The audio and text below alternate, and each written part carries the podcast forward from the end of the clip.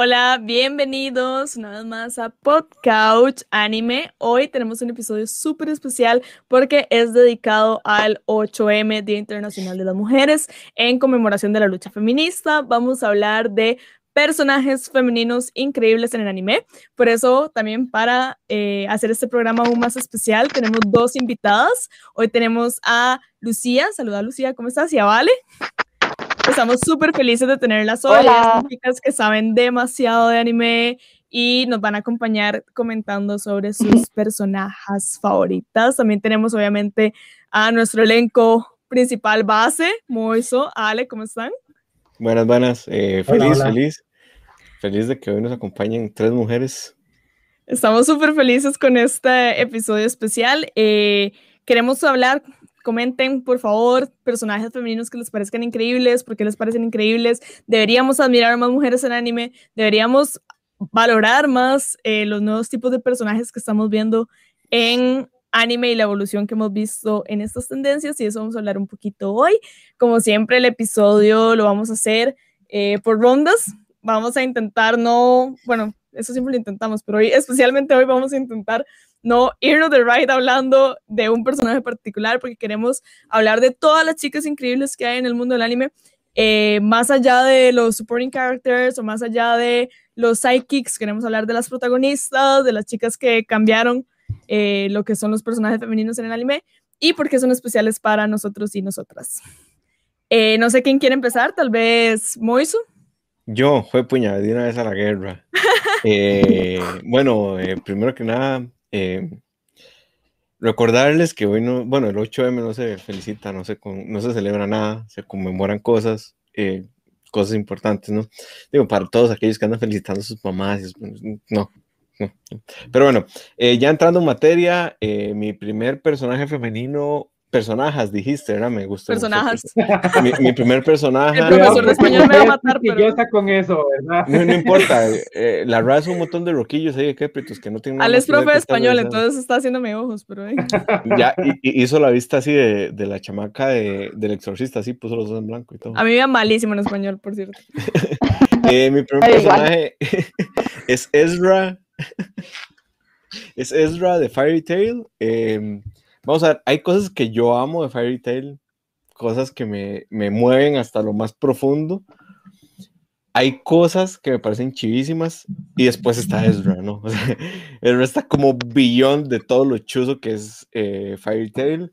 Yo recuerdo muy vivamente, no sé si ustedes lo recuerdan, cuando Ezra sale por primera vez en Fairy Tail, es la maga más poderosa y así la describen, es como ella es la madre que va a pedazar al que se le ponga encima, ¿no? Y eh, recuerdo de Ezra y cosa que me gustó mucho es que cuando ella entra en escena, ¿no? Que bueno, como este, no es un superhero landing, pero es algo parecido, ¿no? Cuando entra con armadura y todo, al menos cuando entra en acción por primera vez, yo decía, madre, qué chuzo, ¿no? Y eh, recuerdo ver, como ver todos los personajes hipersexualizados y Ezra en ese momento no, hasta que después sí, y eso me caga un poco, pero bueno. Pero en el manga no, en el manga de Fairy Tail, o sea, el manga de Fairy Tail tiene 200% menos fanservice que el anime, yo por eso me pasé el manga, y la mae, o sea, siempre amazing, seguí.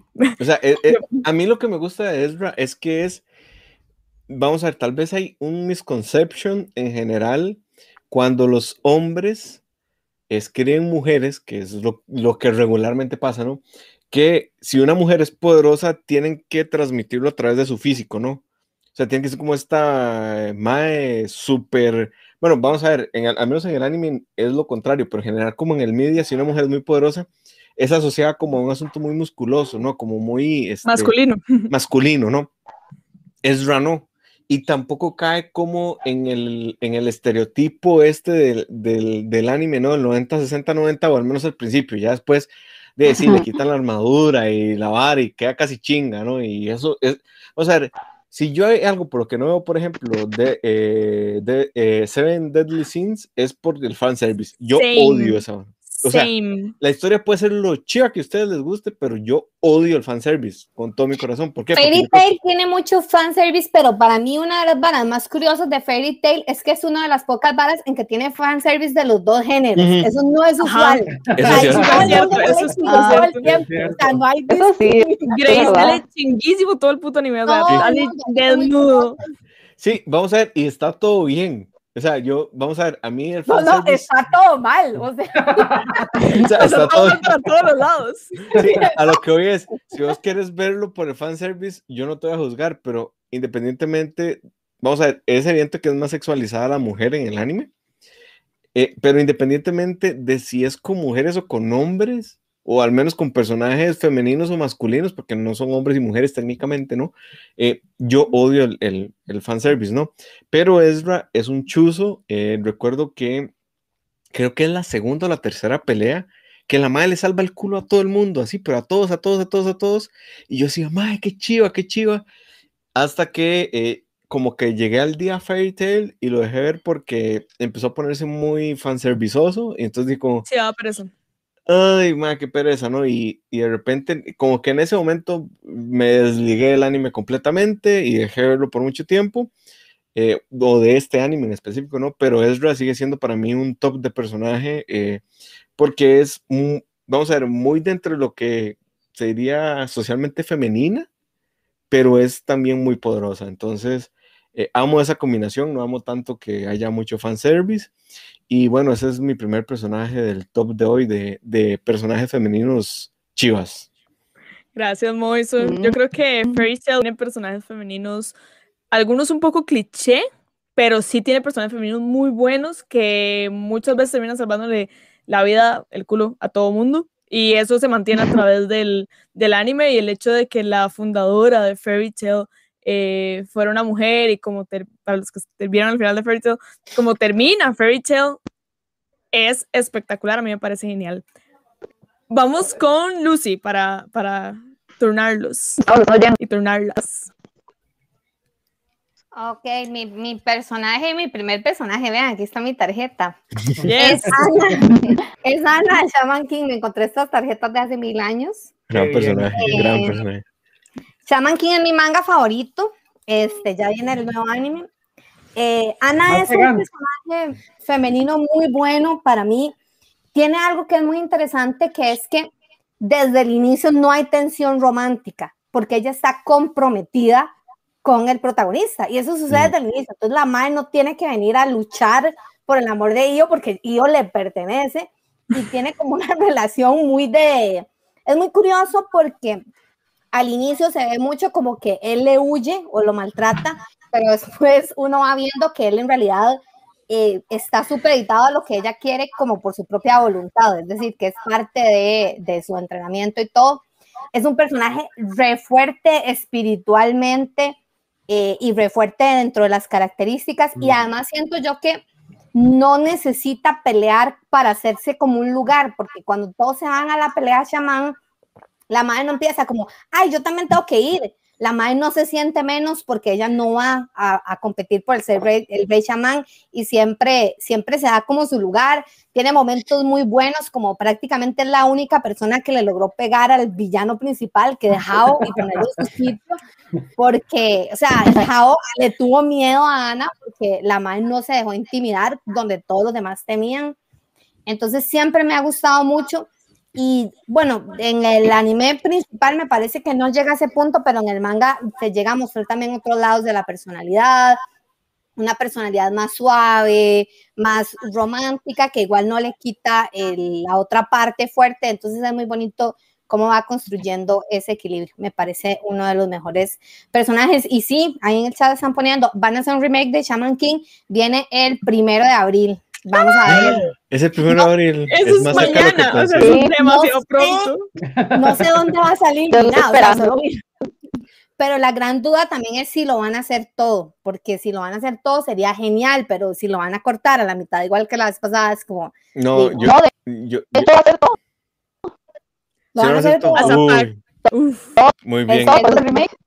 Demasiado, sí.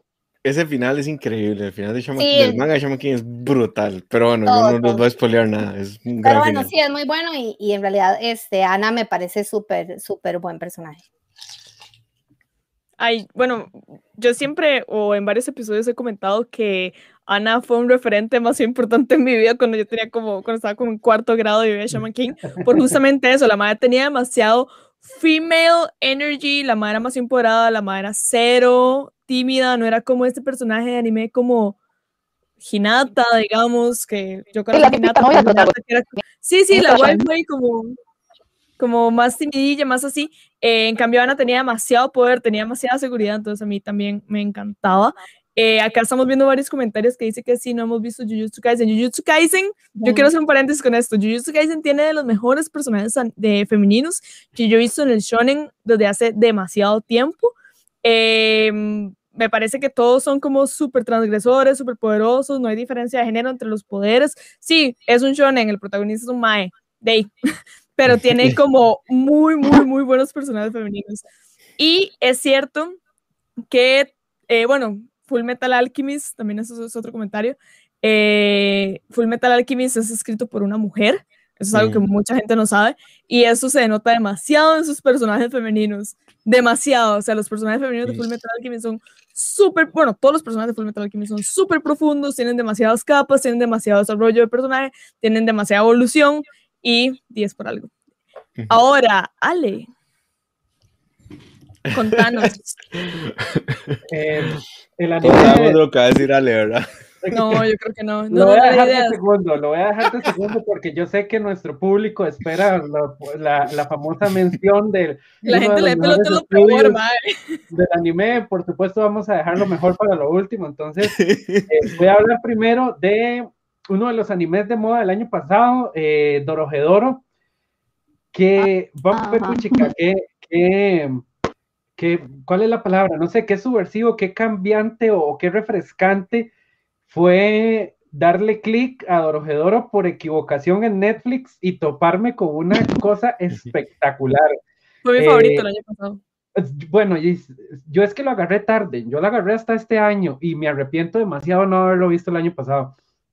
Eh, vamos a ver, Noi y Nikaido, eh, híjole, es que vamos, rompen completamente con el paradigma de cualquier bichilla anime que se vea en cualquier lado, ¿verdad? En, todo siempre es como unos bracitos de 5 centímetros de diámetro, agarrando una espada grandísima, de una fuerza que uno no sabe ni de dónde sale, y estos personajes viven como en un mundo que es un caos, es una cosa horrible, o sea, si ahí si uno no se pone las pilas, no sobrevive ni un segundo. Y ellas se han sabido abrir camino entre ese lugar, entonces por eso creo que, que el dibujo es tan particular, porque ambas son súper corpulentas, pero es porque tiene sentido, no es ni por fanservice ni por nada. Y más allá de eso, creo que ahora lo que estaba hablando un poquito más de las capas de los personajes, en Dorojedoro está como súper, eh, digamos, se nota muchísimo porque el desarrollo de los personajes es muy natural. Y yo creo que como los roles eh, de que se aceptan como prototípicamente entre masculinos y femeninos, ¿verdad? Ahí la barrera es de prácticamente nula y no, no es forzado, ¿verdad? No es como que yo quiero ser igual que el hombre, entonces voy a pelear, ¿verdad? O yo quiero ser o un hombre quiere ser igual que la chica, entonces voy a cocinar. No, no hay esa, no hay esa, no hay esa línea marcada, sino que todo el mundo hace las cosas porque las que tiene que hacer, ¿verdad? Entonces, ah, si hay un que tiene que cocinar, cocina porque tiene hambre, no porque, no porque es un gran hombre que ayuda y el, y el juzgando, ¿verdad? Que no sé qué, sino que es muy natural, igual pasa con las chicas, ¿verdad? Entonces, todos esos prototipos dejan de serlo y existen como en una esfera, ¿verdad? En que la gente nada más es. Y no y Nikaido son chivísimas porque tienen todas, todos esos elementos dentro de ellas. Eh, en algún momento van en pijamas todo el capítulo, en algún momento arrancan cabezas, meten puñales y en el otro capítulo se ponen vestidos, van en vestido de baño, van a una gala de noche, cocinan y no, no tiene por qué digamos, como contrastar una cosa con la otra, decir, ay, es que me siento súper tímida con este vestido porque yo quiero ser siempre como un hombre, ¿verdad? Y no sé qué. Es, ¿ah? No Perdón. Nada más lo hacen.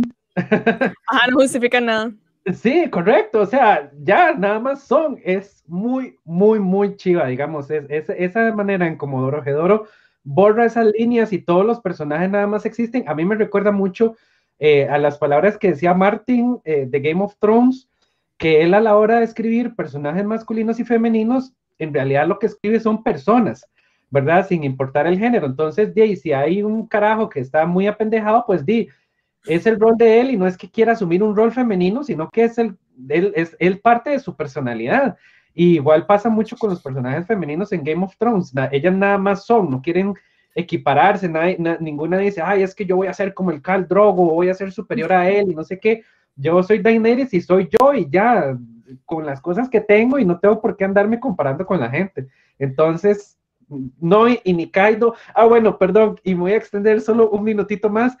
Las relaciones de pareja ahí son chivísimas, ¿verdad? No es como que, ay, me volvió a ver, qué tímida que soy, ¿verdad? Ay, ay, me, me, me salvó, ay, qué timidez, ay, qué cosito, ¿será que me quiere? Y no sé qué, sino que va como mucho de amistad, ¿verdad? En realidad son como, es, es muy natural, es como, como una relación de pareja de verdad, es el amigo que hace cositas bonitas por uno, ¿verdad? La amiga que hace cositas bonitas, entonces uno se va relacionando y, y, y, súper natural y se va dando como la cosa, mira, son dos personas, nos gustamos, hacemos lo mismo, tenemos gustos similares, este, y, y, no es como que, ay, me salvó la vida, entonces soy la chica que le debo el alma y el cuerpo y el corazón para siempre porque un día me dio la mano, un día me prestó plata, un día me dio comida y ya me tengo que hacer devota de él, ¿verdad? Porque todos los, todos los harems y todos los animes y todos los isekai son así. En cambio, Dorojedoro no, 100% recomendado. Perdón por extenderme tanto, pero es muy chido. Yo, mi ferviente fandom a Dorojedoro, eh, quiero hacer un comentario con Noi algo muy chido para los que no han visto Dorojedoro es que explican por qué Noi se ve como se ve. Ella entrena para verse así. Ella tenía otra corporalidad y tiene demasiado sentido que no es este personaje que es como, quiero ser fuerte, entrene, se ve exactamente igual con estas curvas y este, esos brazos súper delgados y femeninos. No, la madre es como, yo voy a ser demasiado una hechicera fuerte. Ella entrena, le cambia completamente la corporalidad. La madre agarra músculo, agarra como esta contextura súper fuerte, que es chivísima. Y eh, muy comentando sobre lo que dice Ale, es súper chiva que esto no la detiene de usar ropa sexy cuando quiere. Eh, ella es súper musculosa, pero a veces anda con un corsé y un escote abierto, que es que esto ya redefine lo sexy, me parece a mí, y eso es como un gran aporte de Dorojedoro a las chicas y a la construcción de las chicas en el anime. Vale, vas vos, contanos cuál es tu chica number one. Voy yo, mi número uno es eh, Balsa de el anime no recuerdan que se llama Mori, eh, Moribito, Guardian of the Spirit, es del, del dos, eh, perdón, de, ¿de qué año fue que salió la? Ah, del 2007, no sé qué suena. Bueno, se trata de una mujer ya llegando a sus 30, en la que ella es como una, no que recompensa, sino que ella es eh, una guardaespaldas, decir, pero ella es muy, muy, muy independiente, ella hace todo, como por su cuenta, ella si le mandan trabajos de, sobre todo de, no ir a matar gente, pero digamos como de cacería y otras y ella lo, eh, todo lo hace como que todo el mundo lo acepta así, sí, es basado como en el, en el Japón feudal, pero un Japón ficticio, feudal, entonces eh, en, el, en, la, en el anime se trata de que ella salva a un niño, eh, no la contrata para ser el guardaespaldas de un niño que, van a matar, entonces ella se lo tiene que llevar y lo tiene que criar, pero ella no está acostumbrada a esas cosas, eh, a veces le cuesta un poco la interacción con el niño, y el niño entiende que porque ella está sola, porque está casada, que porque la está cuidando ella, que como ella tan fuerte, porque ella, ella es la que derrota a todos los guardias, todos los monstruos y, y no reclaman la pelea normal, como, como Mulan, digamos, un ejemplo, Mulan, por así decirlo, como en la pelea final con Mulan, este, con los boys y, y con los unos, y, y, era, es que está la historia de cómo vive su vida, de cómo los amigos de la apoyan, y más bien el mejor amigo de ella es un curandero, no, casi no pelea, y los otros, los guardias principales, que son los villanos, que son los más, más fuertes, le dan pelea por igual.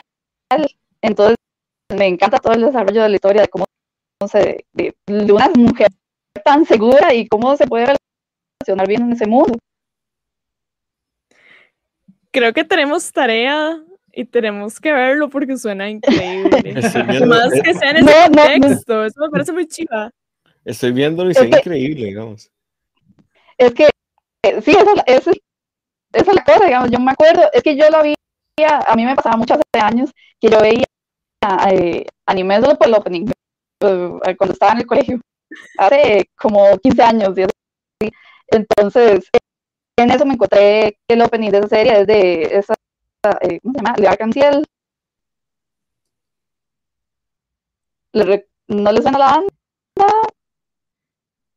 Claro, ob- obvio, obvio, o sea, por favor. Ah, ah, Los que, los que no saben que se desconecten, por favor. Y yo, bueno, chao, y se ven. es Y que el, y el es que- está chivísima. Bueno, acá yo me puse a googlear imágenes y está demasiado chido el, el, el estilo de, de animación porque igual se ve como, como súper moderno, o sea, se ve como... Me gusta, me gusta, podría hacer un cosplay de ella, me dan ganas de hacer cosplay de ella, pero primero ver el anime. Sí, es que ella digamos, es como un personaje que hizo muy infravalorado. Ella me- mm, en el momento fue como famoso por, el Equipo, creo Vale. que perdemos a Vale. Sí, creo que perdimos Eh, a Vale todo. Perdimos a Vale. Ok, vamos hasta nuevo aviso. Esperemos Ya- que ya- ya Vale ahí. logre conectar. Ahí está, ok. Ahí está. Volviste, Vale. Hola, Vale. Sí. Mm, ¿Me escuchan? Sí. Sí. Ujú. Ah, bueno, Entonces tenemos recomendación. Moriguito. Sí. Spirit of. Guardian of the Guardian Spirit. Guardian of the Spirit. Moriguito. Ok. sí. sí, tienen Si alguien lo visto, igual. Y si no, ya tienen recomendación directo Ujú. de Podcouch. Y siguiendo con las recomendaciones, eh, yo quiero hablar. ¿De quién quiero hablar? Es que tengo una lista, como siempre. Eh, voy a hablar de. Emma, de un Excel con 200 animes que algún día voy a vender. Eh, yo voy a hablar de Emma de The Promised Neverland. Eh, The Promised Neverland lo hemos mencionado un par de veces acá en el programa porque nos encanta. La segunda temporada, bueno, yo la estoy viendo, me está gustando, pero he leído comments de que no es ni un cuarto, o sea, que es una cochinada a la par del manga, entonces recomendado leer el manga. Eh, y Emma me parece un personaje como súper chiva. Eh, ¿Por qué? Ok, bueno, The Promised Neverland trata acerca de este orfanato de niños prodigio eh, que se enteran que eso no es un orfanato, sino que es una granja y que van, están siendo vendidos.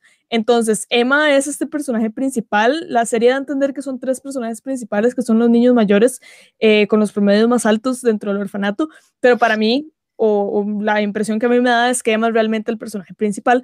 Ella tiene estas cualidades, eh, tiene cualidades muy arquetípicas de las mujeres, pero eso no lo hace malo. Yo creo que sentirnos orgullosas de nuestras características o lo que nos diferencia es parte de redefinir de lo que es ser mujer, ya sea que estés cerca de estos estereotipos o estés completamente alejada, ambos son súper válidos. O sea, yo creo que una mujer puede ser completamente feminista y poderosa si su quehacer es ser ama de casa. Yo creo que está en uno, pero es otra conversación.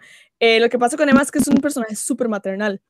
Es una hermana súper mayor, de, se encarga de cuidar a todos los niños del orfanato, pero al mismo tiempo es la persona dentro de esa institución que tiene las mayores cualidades físicas, es de las más inteligentes, pero su característica principal es que ella es extremadamente sporty, o sea, ella corre más rápido que todos, escala árboles más rápido que todos, es la más fuerte, es la más como estratégica físicamente, como que tiene esa inteligencia espacial que le gana a absolutamente todos dentro del orfanato y eh, es la que termina orquestando junto con los otros niños principales eh, todo lo que hacen para salvar a los niños del orfanato, que no les voy a decir demasiadas cosas, pero eh, tanto la temporada 1 como la temporada 2 se deja ver eso, que ella desde sus cualidades y su, su maternidad y su, su, cualidad de cuidar a los demás es que logra eh, destacar y logra ser para mí el mejor personaje de la serie. Es una niña, cero sexualizada, ninguno de los personajes dentro de, de este anime es sexualizado jamás, aunque podrían perfectamente, o sea, no sería la primera vez que un anime sexualiza a una niña de 12 años. Eh, más bien, igual no hay interés, sí, no hay interés romántico de absolutamente nada, o sea, todos los niños se tratan como una familia, perfectamente, pero no haber puesto ahí como un romance, prefirieron no hacerlo, me parece súper valioso. Los intereses de ella están 100% enfocados en proteger su familia, sus hermanos de orfanato, y ser la mejor versión de sí misma y ella se sacrifica muchísimo, tiene como ese, esa característica que uno ve mucho tal vez en los shonens, en este caso digamos sería como más un personaje como tipo chollo, pero que no le importa qué tanto tenga que arriesgar su propia vida con tal de proteger a las personas que le importan. O sea, ella, ah bueno, acá estoy viendo un comentario de Diego Valverde, que bueno, estamos hablando de Promise Neverland, pero comenta que sí leímos el manga de Mary Navis después del anime. Bueno, yo amo Mary Navis. Aquí tenemos a una experta. Mary Navis es espectacularmente bueno y tiene igual personajes demasiado chivas y dinámicas demasiado chivas. Eh, la protagonista es demasiado, va a seguir demasiado chiva. la protagonista es increíble. Eh, yo no me he leído todo el manga, así que no, no diga nada porque yo lo quiero leer. Pero sí, Promise Never, eh, de Made in Abyss y Promise Neverland tienen como un feeling, un vibe ahí de niños aventurándose en un mundo que no es para ellos. Será, ¿verdad? Pero usted sabe, lo siento, pero a mí no me gustó Promise Neverland. Creo que lo dejé en el capítulo Ah, pero no la viste entonces. No, no, me aburrió. O sea, en el capítulo 2 ya es como ya, me aburrí. Ah, no, no, no, tenés que retomar la recomendación. No, no, no, me cansó, me cansó, me dio demasiada, me dio demasiada pereza. Sí, pero Made in Abyss, yo lo, voy al día en el manga, no, no he visto el anime, eh, y sí, bueno, es un, sí, estoy de acuerdo con el comentario de Diego, mae, sí, es un desmadre, es un desmadre, y en los últimos capítulos son peor, o sea, de verdad que a veces no se entiende qué está pasando, pero Em, no me parece, o sea, no sé, Rico no estaría ni siquiera en mi top 20 de, de mejores personajes. Me parece que, que, o sea, que la historia está bien y todo está bien y lo voy a seguir leyendo hasta el final, pero eso no hace a Rico un buen personaje. los que hacen buena la vara son todos los demás, pero Rico está ahí como para articular un poco, pero no es así como, o sea, ¿cuál es su mejor característica? Buscar o sea, su mejor, no, esa no, es la, o sea, su, su, mejor característica es como que otra gente se interesa en ella, pero eso es como un plot device, o sea, eso, no tiene nada, o sea, si alrededor de mí se junta un montón de gente fuerte y chivísima, eso no tiene nada que ver conmigo, tiene más que ver con mi suerte. Entonces yo creo que no es un gran personaje, pero eso no hace que sea un mal anime ni un mal manga para nada. Sí, sí, a mí me, a mí me, yo recuerdo que la mística y la magia que tenía como alrededor el, el, universo donde se construye, por eso, por eso a mí me parecía como súper Pero ella así como en general de personaje no me parece el mejor personaje femenino del, del mundo. Creo que es que, hay tantos personajes, o sea, ya por dicha tenemos tantos personajes femeninos tan chidos que, di, ella que es un personaje bueno, ya no sobresale porque di, hay otro montón de chicas haciendo cosas increíbles y súper diferentes y súper poderosas, como las que estamos mencionando hoy también, que ahora sigue Moiso diciéndonos su segunda chica. Voy again. Eh, no, no, nada más quiero mandarle un, un, un, saludo a los hombres que no les ha llegado el memo, que lo echo menos sobre ellos. No, no les llegó Hola, un saludo. acerca de ustedes. No, no, no les llegó el, el, memo y se siguen preocupando por una pared rayada, ¿no? Eh, Dejen de preocuparse por las paredes. Ustedes las orinan. Mi segundo personaje es Midori Azukara de Keep Your Hands Off Eizouken. Eh, vamos a ver, yo amo los, los, personajes femeninos poderosos, pero eh, de repente hay gente que no se identifica como con personajes poderosos, ¿no? Sino como con un personaje más cotidiano. Y pues Midori es una niña de 12 años que quiere poner un club de anime en su colegio. Y ella tiene, eh, o sea, el personaje es muy profundo porque además tiene esta condición que se llama este, ansiedad social, social anxiety, que es que básicamente no puede hablar en público o le cuesta mucho hablar en público y, expresar sus ideas y defender sus ideales, ¿no? Y se topa con otras dos personajes femeninas que son igualmente interesantes, que una es una modelo que anima. Eh, vamos a ver, eh, eh, este anime es una oda a la animación y al arte de animar. O sea, si ustedes quieren entender cómo se hace animación y divertirse al mismo tiempo, tienen que ver Keep Your Hands Off.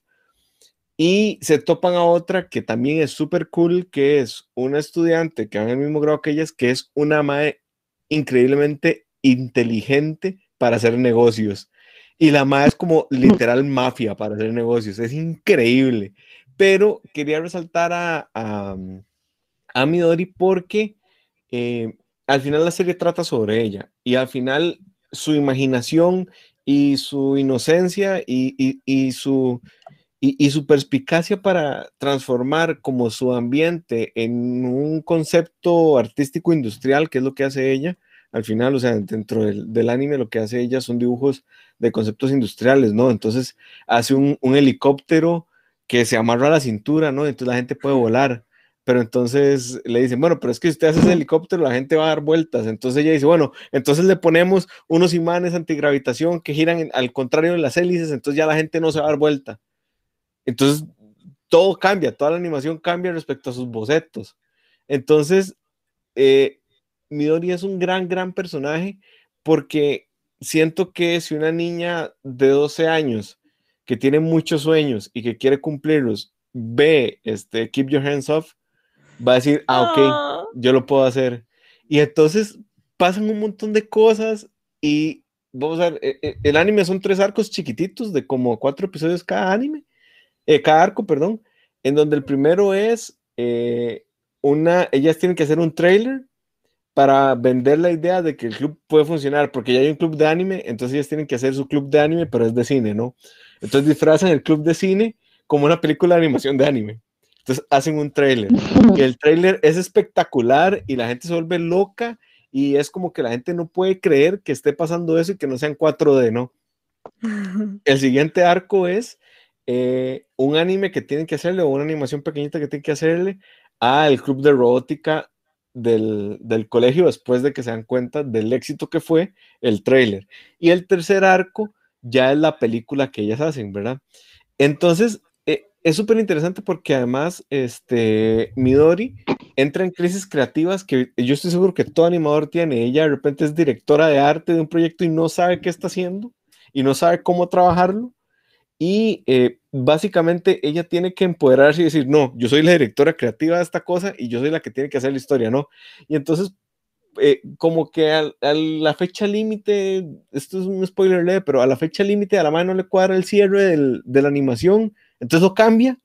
Entonces, como que todo eso eh, está muy bien eh, logrado en, Keep Your Hands Off y después de terminarlo, son dos episodios, bueno, así, eh, después de terminarlo entendí por qué ganó mejor dirección y entendí por qué ganó mejor un montón de cosas, ¿no? Mejor dirección, o sea, mejor director, mejor dirección de arte y creo que ganó como algo de música, no estoy seguro, pero véanla, es un gran anime y de verdad se van a enamorar de Midori porque además la voz la hace una señora. Entonces, como esta, esta niña señora, ¿no? Que uno que, que uno e, e, es típica chiquita que anda siempre como, como eh, embarrialándose y metiéndose en cosas y con chaleco, eh, con, con, con, bolso militar y la vara, ¿no? Y que habla como señora, es como una viejita. Entonces, ese es mi segundo personaje. Lo amo con locura porque siento que es muy humano también. Entonces, de repente, si andan buscando una historia que no es sobre espadas, hechizos y ciencia ficción, puede gustarles mucho. Lo que me parece más lindo de esta actividad el día de hoy eh, es escuchar cómo todo el mundo se emociona. Bueno, nosotros nos estamos emocionando demasiado hablando de chicas, o sea, ya acabar como el brillo en los ojos de Moiso, es como, es la madre la directora, y nada, yo me emocioné demasiado también, aunque no lo he visto. Eso me parece demasiado chido, por eso tenemos que admirar más mujeres y ver más contenido hecho por mujeres. Y bueno, en The Couch, eso es un corte comercial, tenemos un nuevo espacio que se llama Player She que está enfocado en darle voz, enaltecer, mostrar, evidenciar eh, representar a las mujeres del mundo geek, ya sea delante o detrás de cámara. es cada 15 días, entonces estén atentos. Tuvimos un episodio súper chido de recomendaciones de películas para el 8M. Tuvimos un episodio de em, chicas o personajes que estaban muy adelantados para su época. Y viene un episodio súper especial de mujeres en los videojuegos y otros. Entonces, para que estén atentos. Lucy, contanos, ¿cuál es tu segundo personaje femenino? Bueno, mi segundo personaje femenino es Honda Toru de Fruits Basket. Eh, de hecho, para mí una de las características más importantes de ella es que estamos hablando mucho de personajes que son fuertes y, yo siento que eso también a veces es un extremo que pasa mucho con estas varas, que la gente cree que hacer buenos personajes femeninos es hacer personajes femeninos que se ganan a vergazos con otros, pero no, no es, no, no necesariamente, o sea, eh, desde, la, desde lo arquetípicamente femenino, que es más, arquetípicamente es como más calmado, más tranquilo, también se pueden construir un montón de cosas. Y para mí, la, la Toru es como una demostración completa de eso, porque ella es una persona su, su, característica elemental es la bondad. O sea, ella es una persona que es buena y sencilla de corazón y con solo su bondad y su capacidad de aceptar todo lo que todos los demás son, ella genera un cambio demasiado fuerte y es muy interesante porque la trama de Fruit Basket es muy emocional y de cómo uno lucha contra sus propios problemas emocionales y sus propios demonios y sus propios miedos. Y el, lo que hace Toru es simplemente decir, yo estoy aquí.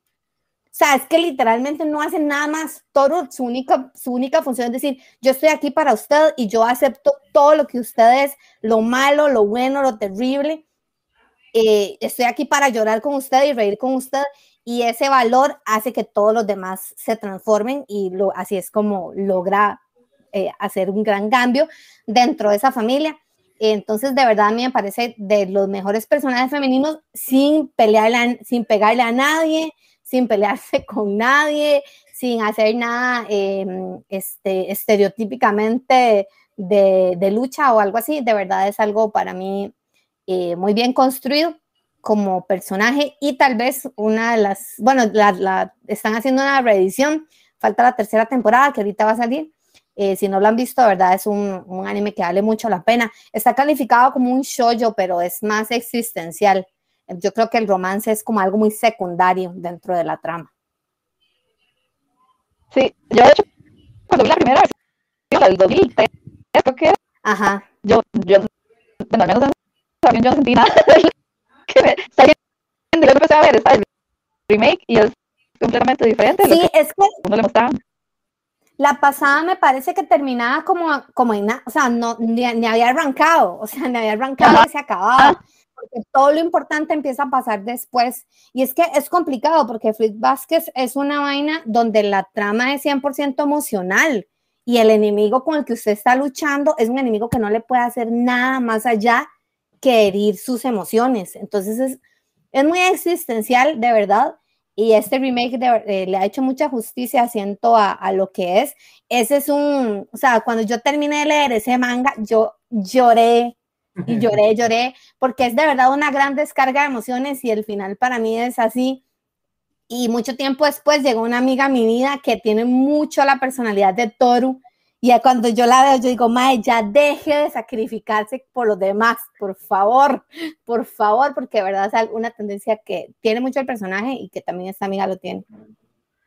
A mí me parece súper eso que mencionas de que los personajes femeninos no tienen que ser pichudos porque sean de golpes con los maes. O sea, porque eso es una cualidad muy masculina también. Entonces, no, o sea, el hecho que sean increíbles no es porque estén más cerca de lo que hace arquetípicamente el hombre, sino más bien porque di, manejan la trama o, nos hacen sentir esas cosas. eso que vos decís, ya me vendiste demasiado Fruit Baskets y tengo que. A ver, yo lo tengo demasiado en mi lista, sé demasiado, pero a mí me cuesta seleccionar qué ver, ¿verdad? Porque tengo una lista como de 200 cosas por ver, pero ahora me dan demasiadas ganas de verlo, demasiadas ganas de leerlo y di, esa es la magia de este tipo de personajes. Leyendo un poquito de comentarios, acá pongo que ponen, bueno, Ayuno de Mirai Nikki, a mí me gusta mucho ese personaje, aunque sea como tsundere y, y sea como esa onda, me parece muy divertido y muy gracioso.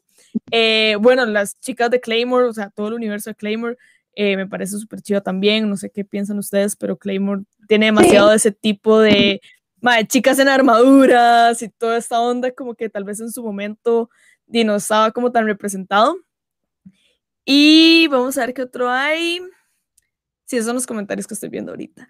Eh, Ale, contanos. Pues llegó el momento preferido. ¡Ay, no! Se viene, ¡Ay, no! se viene, Audio- se audio viene. Mentira, va, vale, va, vale, era mentira, era mentira. Va, vale. No, no, dele. No, no, Eh, dale. No, no, agárrese. Vamos. Vamos, vamos a hablar del estudio que eh, incursiona en todos los géneros, en todas las obras, el, el, el duodécimo estudio Trigger, Ya, por supuesto. lindo.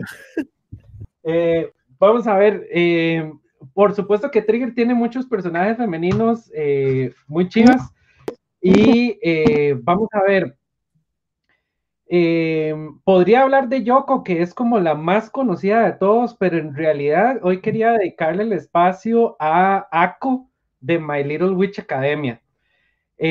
Vamos a ver, a como, y, y muchos tal vez po- podrían pensar que de Trigger hubiera escogido también Ryuko, que es un personaje muy chiva, eh, de cómo se sobrepone ante, ante ser pisoteada por la clase alta y por todo lo que ello implica, digamos, dentro de la historia.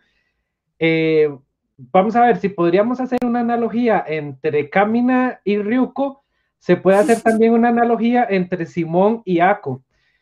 Y, y en realidad eso me Ah. gusta mucho porque es, es como de estos personajes que uno le siembra una semillita y de un pronto a otro, no, digamos, como que sobrepasan hacia donde su maestro llegó porque les enseñó en qué fallaron y pueden atravesar todo eso. Entonces, a mí, digamos, eh, My Little Witch Academia igual llegó de, de sorpresa a mi vida. Lo estaba viendo mi novia, digamos, ella como que se puso a ver Netflix sola y de pronto eh, empezó a decir así como, bueno, voy a darle una, un chance a esto, ¿verdad? Y ella en los dos primeros capítulos ya estaba súper emocionada con los personajes y me dijo, usted tiene que ver esto. Yo sabía que era de Trigger, pero estaba viendo otras cosas en, en- en ese momento y bueno, me detuve y fuimos a ver My Little Witch Academia y qué llorada, digamos, ya a partir de la- del, del último arco, todos los capítulos eran llorar y llorar y llorar. Y vamos a ver, eh, Ako, creo que lo que, lo que más me emociona de ella es que eh, me recuerda o me traslada a una época de, no sé si todos los seres humanos hemos tenido en la vida, pero digamos, al menos yo y con el grupo que yo me rodeaba eh, cuando estaba en el colegio y entrando a la universidad, siempre como que nos hacíamos estas cuestio- estos cuestionamientos de por qué alguna gente se le es más fácil lograr ciertas cosas, ¿verdad? Como que, eh, no sé, esta persona es, y, pese a que a uno le enseñan como genética y como estratos sociales y todo eso, como que uno no lo logra asimilar bien, uno apenas está como conociendo el mundo, ¿verdad? Y a mí me pasaba mucho como que yo decía, puchica, por más que yo me esfuerzo eh, para estudiar, yo veo que otros compañeros estudian menos y les va mejor. Entonces, eh, no sé si era la metodología o si es algo, o si ya tiene que ver algo, digamos, como con las capacidades de esa persona, pero para mí en ese momento era un cuestionamiento muy, muy fuerte. O digamos, como en la hora de jugar fútbol, ni siquiera eran compañeros que entrenaban, eran que tenían un biotipo diferente al mío. Y, digamos como que en el mismo arte, el mismo leer cómics, eh, ver películas y ver anime, me hizo entender que eh, cada persona tiene, digamos, como una cualidad distinta y no tiene por qué ser una competencia. Y entonces, cuando yo vi My Little Witch Academia y vi a Ako representar eso, ¿verdad? Que es una persona que sin ella saberlo le quitaron el poder de la magia y aún así siguió creyendo en ella, haciendo lo que podía dentro de sus limitaciones, a mí esa cosa me reventó así completamente porque siento que es una lección que tarde o temprano, eh, digamos, es riquísimo cuando a uno le llega, cuando uno llega a ese momento de la vida en donde ya usted deja de compararse y deja de, de competir con los demás y deja ver al vecino que ya sacó la carrera, que ya tiene pareja, que ya está casado, que, que ya viajó, que no sé qué, que son cosas que, que en general la gente eh, o la misma sociedad tiende a, a verlo a todo como una competencia, ¿verdad? Y esas tías preguntonas en, en, las cenas familiares, ay, ya se casó, ya tiene chiquitos, ya tiene esto, ya tiene casa, eh, ya sacó la licencia, ¿verdad? Todo es una preguntadera, todo es una comparadera, y Ako logra enseñar en ese anime cómo más bien, eh, dice, trata más bien de, de, vivir su propio camino a su propio ritmo sin dejar de creer y de hacer lo que a uno le gusta. Y, y, y vamos a ver, eh, creo que hay un momento en la vida de uno en donde, qué sé yo, uno quiere ser eh, mangaka o que usted quiere ser escritor de libros o que usted quiere ser guionista o uno quiere ser bailarín o boxeador o karateca, no sé qué y se da cuenta de que tal vez usted no puede ganar dinero desempeñándose a eso y se frustra, ¿verdad? Y en realidad la idea no viene como mucho a eso, sino que dice, usted no puede ganar dinero, no tiene por qué dejar de hacerlo, no tiene por qué dejar que su magia muera. Entonces, ACO es eso, eso, no dejar de hacer la magia que uno siente por dentro sin importar las limitaciones que uno tenga y la adoro montones. ACO es My Little Witch Academia. A mí me encanta como Ale tiene la capacidad de irse de right, pero luego logra de alguna forma, o sea, el man se fue allá, o sea, anda por allá y luego de alguna forma logra como retomar el punto y cierra de una forma demasiado linda, entonces uno no se puede enojar. Y nada más luego y uno es como, ¡May, qué lindo terminó esta conversación con Ale! Sí, Ako es un gran personaje, tiene toda la razón. Pero entonces hace cinco minutos estábamos hablando acerca del existencialismo, estaba allá, y es como, pero entonces por eso Ako, y como que amarro, a mí eso me encanta. Se llama ser profe de español. Literal, que tú van a llevar clases de literatura con Ale, yo sueño. Ay, eh, es un Creo que va vale. O iba yo, no sé, no importa, vale. Sí, va vale, va vale. Bueno, voy yo, bueno, mi segundo personaje que recomiendo desde un anime que salió como dos años que se, se llama Phantom in the, in the Twilight. ¿Cómo es que es que recomiendo encuentro, encuentro cositas en, en animes este caso, este es basado en un juego chino que es fácil para smartphones, para celulares. Y en él, cuando hicieron anime. Eh, con, con, china también, ¿verdad? Y su protagonista llama Tom. Y ella, ella china. Es una chica que se graduó ya de la escuela, va para la universidad en Londres y resulta que ahí se encuentra empieza a tener como, como visiones, empieza a sentir rara. Y entonces en que ella en, en, en, el anime lo que pasa es que eh, se encuentra con un tipo que es un vampiro, pero es así fuerte, digamos, el, yo cuando lo vi la primera vez pensé que era el típico yo de, de relaciones que, que veré. Y, y, pues no, me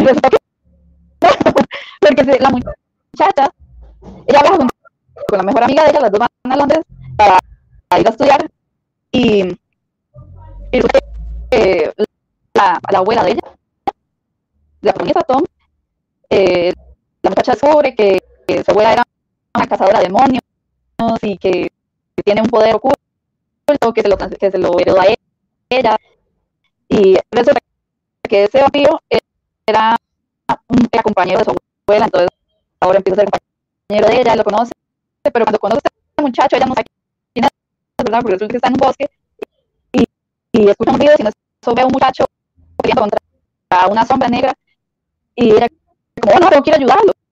Y es ella que se tira frente al bicho y dice el tipo, no vayas, yo me cargo. Y no tenía ni, ni, ni nada, nada más le dijo, no, yo porque lo no tirado y se le plantó enfrente, y el otro tipo como, ¿qué pasa, verdad? Y ahí como cuando se empieza a desarrollar la historia, que ella, ella logra traer al bicho, y entonces ahí ella descubre el otro que es un vampiro, y logra, logra destruir al monstruo, y entonces él ya, ya empiezan a hablar con el, con el otro tipo, ¿verdad? Que pudo derrotar al monstruo, y como, ¿cómo lo hizo? Y es como, ah, es que yo soy un vampiro, y, y que cómo pudo mis poderes y todo eso, y, de, y ella como que va ayudando, y como, ah, pero el otro se queda como, pero así como extrañado, como, esta no se asusta, no se sorprende, no nada, y ella ella, ella me vino a ayudar, ella para que se puso al frente para ayudarme. Y es como, como fuera de lo común en una protagonista, como que ella es la que los ayuda, eh, se a meter más personajes, que resulta que también son demonio, parte humano, o totalmente demonio, y como que al principio los demás eh, personajes que se empiezan a unir al grupo de ella, bueno, que se empiezan a relacionar con ella, como que no, no, no, la aceptan porque esos otros demonios que empiezan a relacionar con ella también fueron compañeros de la abuela, y ellos dicen, ah, se como la abuela, pero no es la abuela, la nieta, y como que no nos parece, pero la muchacha, o sea, toda la relación entre la mejor amiga de ella y la, protagonista que son, porque es ella ayudando a la mejor amiga con, problemas que tiene por, no voy a decir mucho que sí, sería spoiler, pero ella es la que está dispuesta a hacerlo todo sin, sin buscar ayuda, digamos, no es como que menosprecie a los otros, pero los otros no la menosprecian, más bien están como todos viendo a ver cómo resuelven todos los problemas que se, que se van a venir por otros demonios y ese poder y, y el salir adelante, eso es lo que me, me parece que sea todo conjunto, me parece una buena recomendación. Que, que traes demasiados como animes o las recomendaciones que has mencionado. Bueno, yo no las había visto y no las había escuchado y yo necesito eso en mi vida porque yo siento que ya, bueno, este es el episodio como 16 de podcast porque es el sexto de la segunda temporada. Entonces, ya después de 16 episodios hablando con estos más, ya he escuchado todo lo que tengo que escuchar de Trigger, ya he escuchado todo lo que tengo que escuchar de Cowboy View. O sea, ya estoy harta de escuchar las mismas animes. O sea, Herbert hablando de Haikyuu y de Hajime no Ippo, o sea, ya estamos dando vueltas sobre el mismo charco. Entonces, por eso pusimos como la quest de que Moiso tenía que ver animes recomendados por el público y Moiso, ¿lo estás haciendo? Eh, sí, ya empecé este Sing, que fue uno de los que me recomendaron, está muy bonito. Pero vi solo un episodio porque he estado full de brete, así no tiene a ver cuánto eres de Moiso debería, todos comenten si Moiso debería renunciar para ver los animes. Todos comenten. Debería, ¿verdad? Pero sí, me parece. me parece súper chiva que hablemos de cosas que di que nunca hablamos porque tal vez no los hemos visto y nos quedan un montón de recomendaciones súper chivas. Igual con Lucy, que nos está recomendando un montón de cosas que di, por ejemplo, ahora yo tengo demasiadas ganas de releer el manga de Shaman King porque se me ha olvidado que yo amaba a Shaman King. Hey, pero yo de Shaman King también. A ver, a ver, sí, bueno, pero es que ya yo, yo sí ya no lo escucho. O sea. Anthony in the Twilight era que se... Eso ha sido el mejor comentario del día. mentira, bebé, mentira, mentira. Yo, no, no, yo sé, pero yo sé, pero espérate, espérate, no, no, espérate la segunda temporada de Vinland Saga donde estés en el pleno hype y yo te diga, ah, ah, pero ya no me vas a escuchar, ¿verdad? Bueno, si no vamos a seguir aquí. O cuando estés viendo Keep Your Hands Up y digas, ma, esta hora es increíble.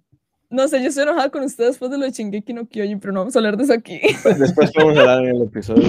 Eh, yo, yo, vamos a tener fans, fans, digo yo como si tuviéramos, no mentira, fans de podcast. Eh, eventualmente vamos a tener un episodio especialísimo de Shingeki no Kyojin, probablemente cuando termine el mid-season o el, el mid-season, porque nada seguro, todo es fake news ahora hoy yo, en día. Yo sigo sin saber dónde salió ese rumor, man. o sea, aquí, aquí es, en fin. Pero me lot of sense, entonces eh, vamos a hacer un episodio especial, probablemente la, el siguiente episodio sea de Shingeki no Kyojin, para hablar de teorías conspiratorias y cosas. Eh, siguiendo, la gente diciendo que renuncie, en serio, mae. Es renuncie, hay que saber anime, mae. Mae, si me pagaran por ver anime con gusto, si Ese es mi sueño. Aló, patrocinadores, por favor, páguenme por ver anime. Patrocínenme, por favor. No, eh, bueno, voy a seguir porque si no nos va a agarrar tardísimo. Mi siguiente personaje femenino, yo voy a hacer trampa porque a mí me encanta hacer trampa y nadie me puede tener. Eh, yo voy a hablar yo de puedo pero no lo voy a hacer. Yo voy a hablar de la. Yo sé que es un poco cliché y un poco obvio, pero yo voy a hablar de la increíble Avatar Korra. Pero voy a tomar esto como una oportunidad para hablar de los increíbles personajes femeninos que hay en Avatar. Es que todos son mejores que el anterior, o sea, todos son espectaculares, desde las guerreras Kyoshi, que solo el hecho que existen las guerreras Kyoshi ya es genial, hasta Azula, que es la prodigio maestra del fuego, que estuvo a punto de agarrar y el mundo y, y, echárselo a los hombros y ser la señora fuego. O sea, a mí me parece que todos los personajes de Avatar son demasiado chivos. Qatar es increíble, Toph es demasiado buena y es una buena representación de una persona con discapacidad que igual logra hacer todo exactamente igual que los demás y logra resolver sus cosas sin ayuda de nadie y eso me parece chivísima. Eh, en realidad todos los personajes de Avatar son demasiado chivos, pero quiero enfocarme puntualmente en Korra porque eh, sabemos que a través de las legiones de avatares han habido otras chicas, pero la primera vez que podemos ver la historia de una y vemos como todos los struggles que pasa Korra. Yo creo que el hecho de que ella eh, finalmente no deje de tener como problemas humanos, yo siento que Ang, eh, por su crianza en los templos y por ser un monje, tenía otro tipo de prioridades a pesar de ser un niño eh, y su mayor conflicto era toda esta dualidad entre cómo usar sus poderes sin recurrir a la violencia y cómo salvar el mundo cuando él había huido eh, de, su responsabilidad como avatar. Y hay como un algo ahí con Katara, de que medio lo enreda a veces, pero no, no se profundiza demasiado en esto. Me parece que con Korra vemos como un personaje mucho más humano, mucho más profundo y que está más grande. Ella, por ser de la tribu del agua, tiene una crianza completamente diferente a la que tuvo Ang y sí tiene como, o sea, vemos como los problemas de su día a día y sus problemas amorosos y sus, problemas familiares y todo esto realmente la afectan, como a todos nosotros. Y a mí me parece eso súper valioso porque el hecho que un personaje femenino sea imparable, no me afecta nada, no, nadie me hace sentir mal, no es real. porque a todas esas cosas nos hacen sentir mal. Y alejar al personaje femenino de sus sentimientos o su sensibilidad o su emotividad, como también ahora mencionaba Lucy, que, que en su personaje Fruit Baskets esa era como su mayor cualidad, más bien, em, a mí me parece súper chiva en Korra, que igual la vemos de sentirse mal y sentirse enamorada y sentir celos y eso no la detiene de intentar salvar el mundo y pelear contra los villanos y ella igual se las apaña y sigue con sus responsabilidades de avatar y me parece demasiado valioso, spoiler ahead, que sea una chica bisexual. Eso es demasiado chido, demasiado transgresor. Me parece increíble el mensaje que deja eh, al final, que es, el mae te hizo sentir mal. No te sentiste bien con esta persona, no sentiste lo mismo por la otra. No importa, te puedes enamorar de quien te dé la gana. Y al final se enamora de una chica y tiene este final maravilloso en donde ellas dos solas son todo lo que necesitan. Y a mí me parece así el, el, futuro llegando al anime diciendo como vea cómo son las cosas ahora, porque el anime no trata de eso, o sea, esto no es un Yuri, no es un anime acerca de, no sé, identidad, orientación sexual, o sea, no trata acerca de eso, es nada más como funciona en la vida real. Korra es el avatar, se encarga de hacer todas sus cosas, logra salvar a todo el mundo, y casualmente resulta ser una mujer bisexual que se termina enamorando de su amiga o de su compañera en toda esta aventura no trata de eso, o sea, y creo que normalizar este tipo de facetas que tienen las personas, para mí Corre logra hacer eso, normaliza todo lo que puede ser una mujer bisexual o una mujer en general en un contexto de esto, o sea, es mae, sí, me gustó un mae, sí, sentí celos, sí, me fue mal, sí, lo olvidé, sí, seguí con mi vida, sí, mi familia me hizo esto, sí, eh, mis amigos me hicieron sentir esto, y no por eso soy menos avatar, no por eso soy menos pichuda, no por eso soy menos protagonista.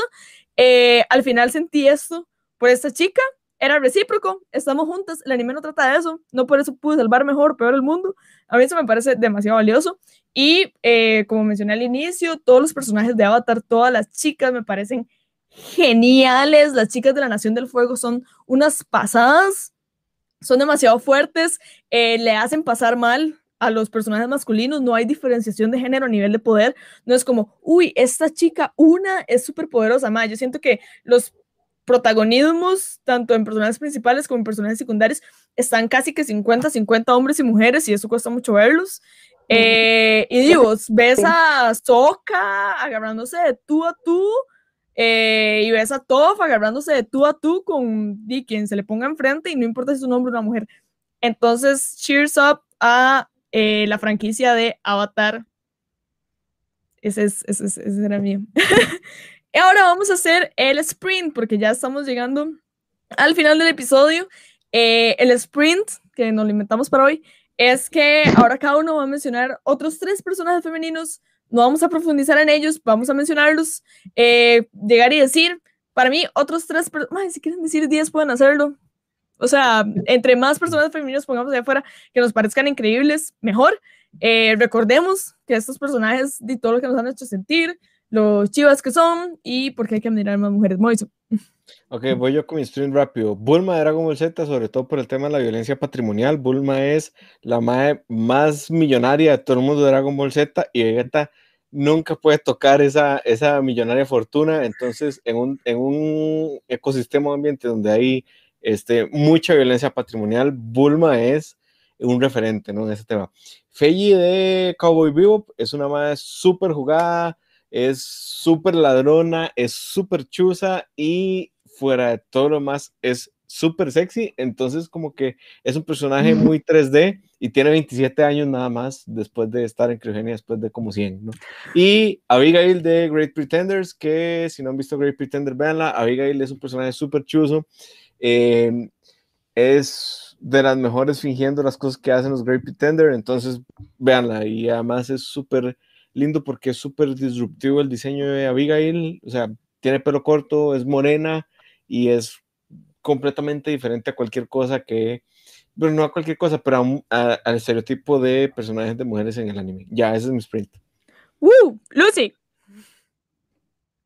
Bueno, mi personaje favorito de, todos es Rukia de Bleach. Entonces, esa no la puse aquí, pero esa es mi top. O sea, esa es la uno, digamos.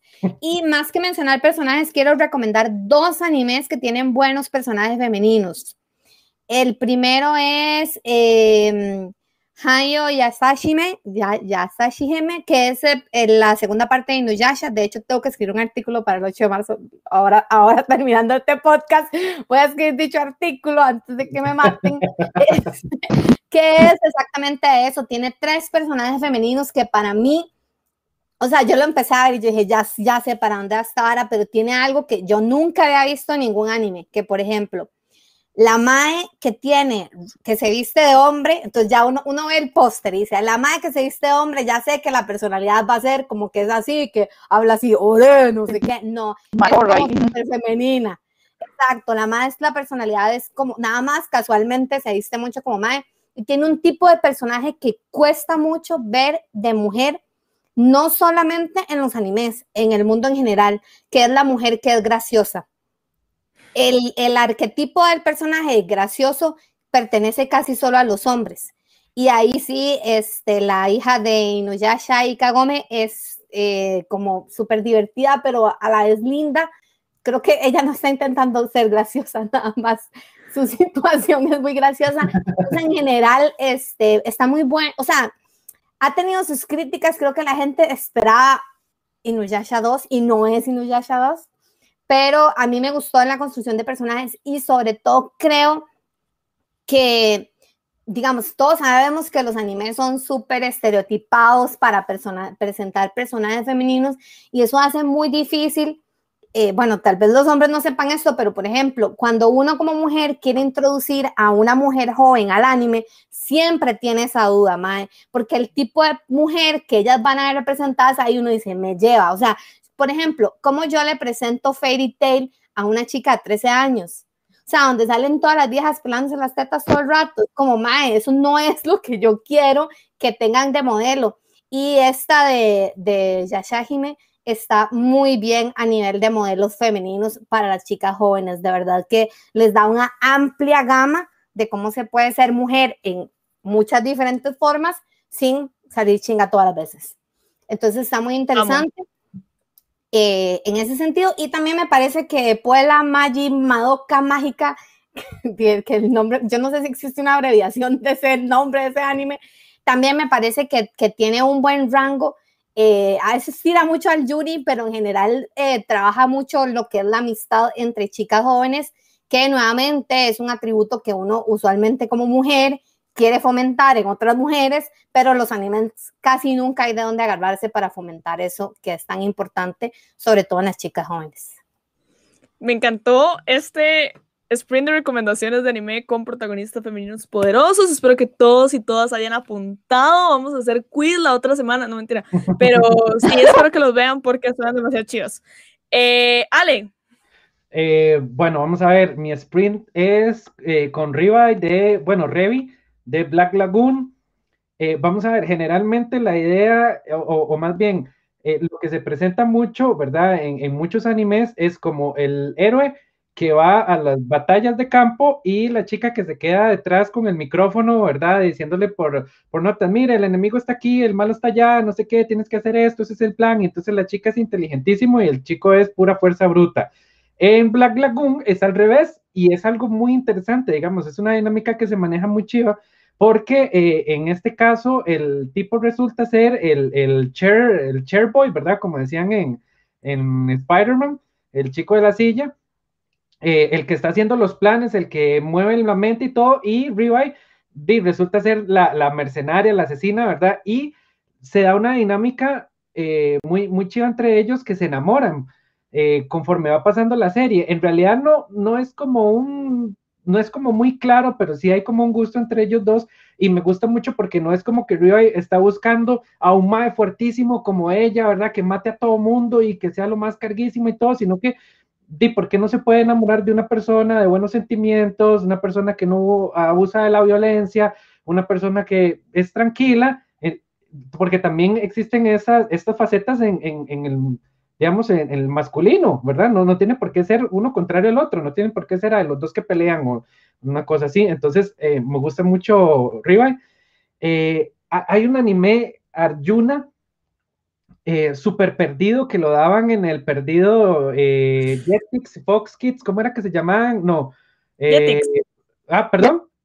Jetix. Jetix no, no, no, no, es otro. Eh, híjole. Bueno, sí, bueno, en, un canal de estos que, que estaban en aquel entonces, en principio del 2000, que era, un, era un canal que daba anime, pero yo no sé de dónde obtenía unas licencias que de pronto era pura porquería de anime y de pronto sacaban un anime increíble y eh, ese se llama Arjuna, que es de una tipa que eh, está recorriendo como el camino de los monjes eh, de Medio Oriente. Por eso se llama Arjuna, ¿verdad? Que tiene que ver como con uno de los libros más sagrados de, por allá. Y, ah, ya me acuerdo, sí. Sí, usted, usted medio se acuerda. Sí, sí. Eh, y, es chivísima porque eh, ella tiene, está como en un camino eh, iniciático, ¿verdad? Muy, muy, muy al estilo Avatar, ¿verdad? Como de, de digamos, de ver la realidad más allá de lo que ven los ojos. Y ella tiene un novio que no la entiende, ¿verdad? Que, que, como que él dice, pero es que porque usted ve las cosas así? ¿Por qué se está haciendo vegetariana? ¿Por qué usted puede ver como la conexión entre las personas y no sé qué? Y de ahí al final como que no se logran entender y ella logra cortar esa conexión y a mí me parece muy maduro de parte de ella, digamos, como cuando ya se ve el mundo de una manera distinta, no se logra tener un acuerdo, no tiene por qué obligarlo ninguno de los dos. Eh, entonces, Arjuna, una súper recomendación, es un anime eh, súper underground, pero muy chiva. Y por supuesto, Serena Tsukino, ¿verdad? que nos muestra que no se tiene que ser la más fuerte, la más valiente, la que no le teme absolutamente nada, no, no todas tienen que ser Ryuko, ¿verdad? Que ven allá a, Satsuki, ¿verdad? en una torre de un kilómetro de altura donde la está humillando, pisoteando y donde todo el mundo la está pegando y ella valientísima se levanta con sangre en la cara y sigue peleando. No, todo, no todos tienen que ser así, como nos decía Lucía, ¿verdad? Hay personajes que se construyen desde otras perspectivas y Serena es justamente eso, ¿verdad? Una chica que, que a pese a que está llena de miedos, llena de llanto, de inseguridades, eh, se apaña de sus amigas para lograr los objetivos que quiere y me gusta muchísimo eso. Súper chiva, Serena. Amo. Eh, vale. Bueno, y los míos, así como rapidito, serían, uno es el anime general de la saga que son animes enfocados para niñas, eh, niñas pequeñas. Bueno, una en específico que se llama Hot Pretty Cure. Esta es como la temporada que rompe más, un poco más todos los estereotipos comunes de las temporadas. Entonces, ah, chicas que pelean y cosas bonitas. Aquí más bien se, de hecho, por los roles de género. Porque eh, hay una niña de las, del equipo de, de heroínas que ella siempre que ella quiere ser un idol de la guitarra y, pero guitarra acústica y pero sello de tal, pero como que ellos dicen que no concuerda la guitarra acústica con ustedes. Entonces como que la obliga a que, eh, a que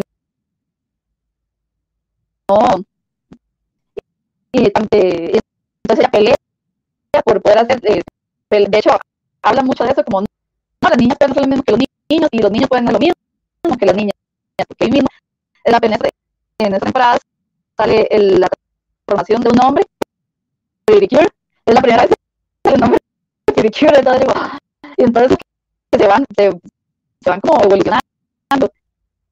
Y el otro anime que sería, que también para niñas, de, lo que voy a recomendar, que estoy recomendando al final son animes como para que las niñas puedan ver que se sientan como más acorde a, a, los cambios y todo, y que son infravalados, que se, el otro se llama Puripara, en donde también se rompen los roles, los roles de género. Esto es un poquito, pues, esos dos son animes más nuevos, eh, como del 2014 para arriba, y, y, y Puripara, de hecho, hay un, de hecho hay travesti ahí, es que el anime está de chicas idols, preparadas de chicas idols que tienen como segundo idols, entonces chiquitas que pasan a ser niñas un poco más grandes, pero como idols, pero es que también hombres, pues, como chicas idols, o eh, se, eh, se, veía siempre que había un hombre con las demás chicas, resulta mujer, entonces es como todo, todo y pues normal, y si más bien se ponen entre ellas, tampoco es como que por esos cambios pero siguen siendo todas amigas o amigos y como que se apoyan para ser mejores idols y todo eso. Y mi último mes se llama Gals o Super Gals, porque en español es Super Gals, que se trata de, enfocado para niñas, como entre niñas, adolescentes, para niñas adolescentes, que se trata de, de, de, la protagonista que se llama Ram, una, una gal, una gal son las chicas estas, porque se por estilo eh, como por estereotipo japonés, que las chicas que, se arreglan mucho, que se broncean mucho, maquillan mucho, que se ven muy rebeldes y todo eso.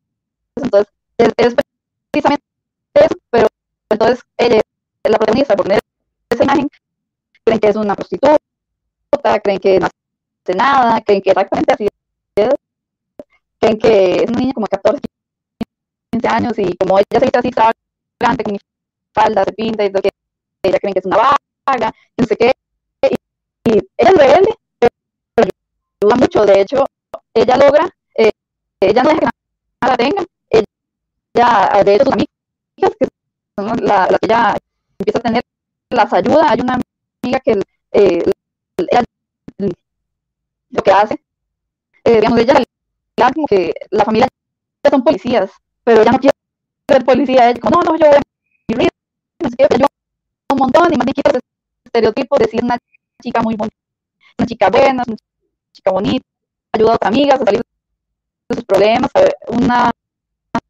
por ejemplo, una de sus amigas estaba en una pandilla, se estaban metiendo en cosas peligrosas y las amigas eran súper fuertes y todo, y la chica parece como que más bonita, la ayuda a sus problemas, eh, fuertísimas en todos sentidos, para cosas normal, alguien que necesita ayuda con un problema, ya sea en la escuela o con profesores, que hay unos problemas ahí que yo me, me quedé con la boca abierta, yo estos están le hicieron eso un profesor, y yo como, el, ejemplo ahí, que aunque parezca una, es una chica calle, pero todo lo que hace es lo que recomiendo yo para, para que lo vean, es que es increíble.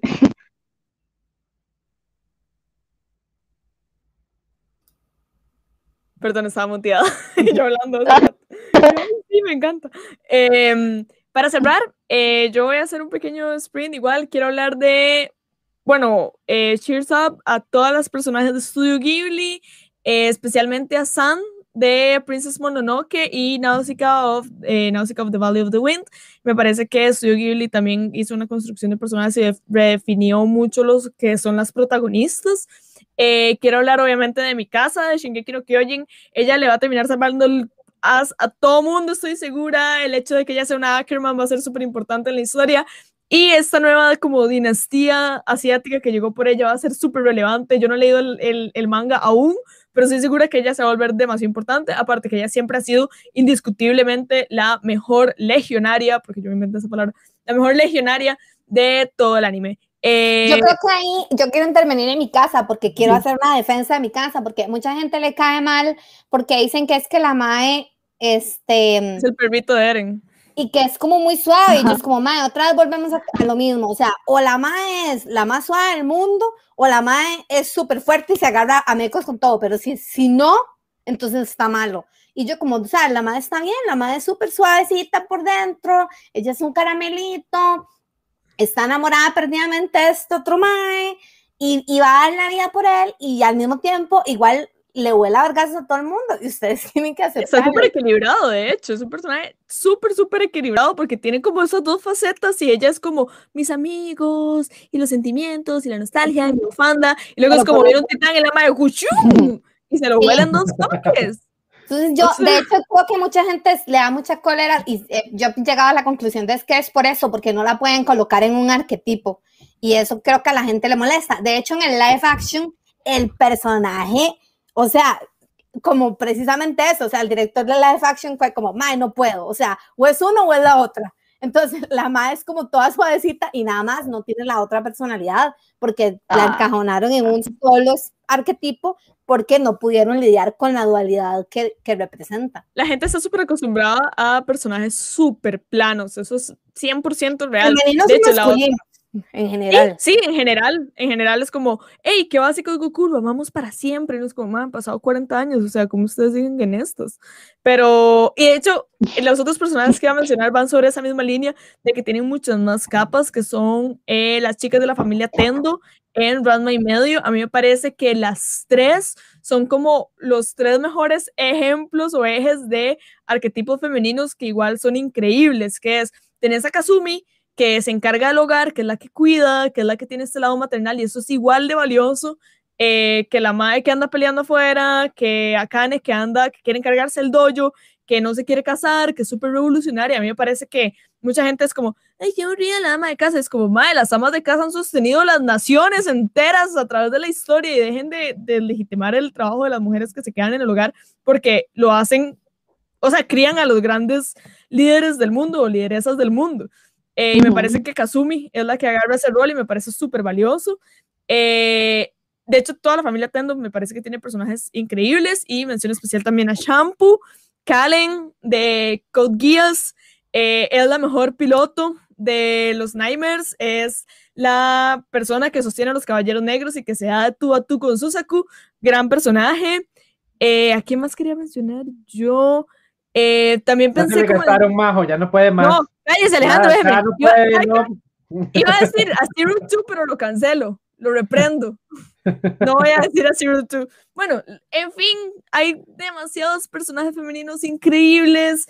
Es momento de que les demos mucho más protagonismo, hablemos mucho más de ellas. Las chicas de One Piece son chusísimas. Desde el episodio 1 son súper fuertes y tienen historias pesadísimas.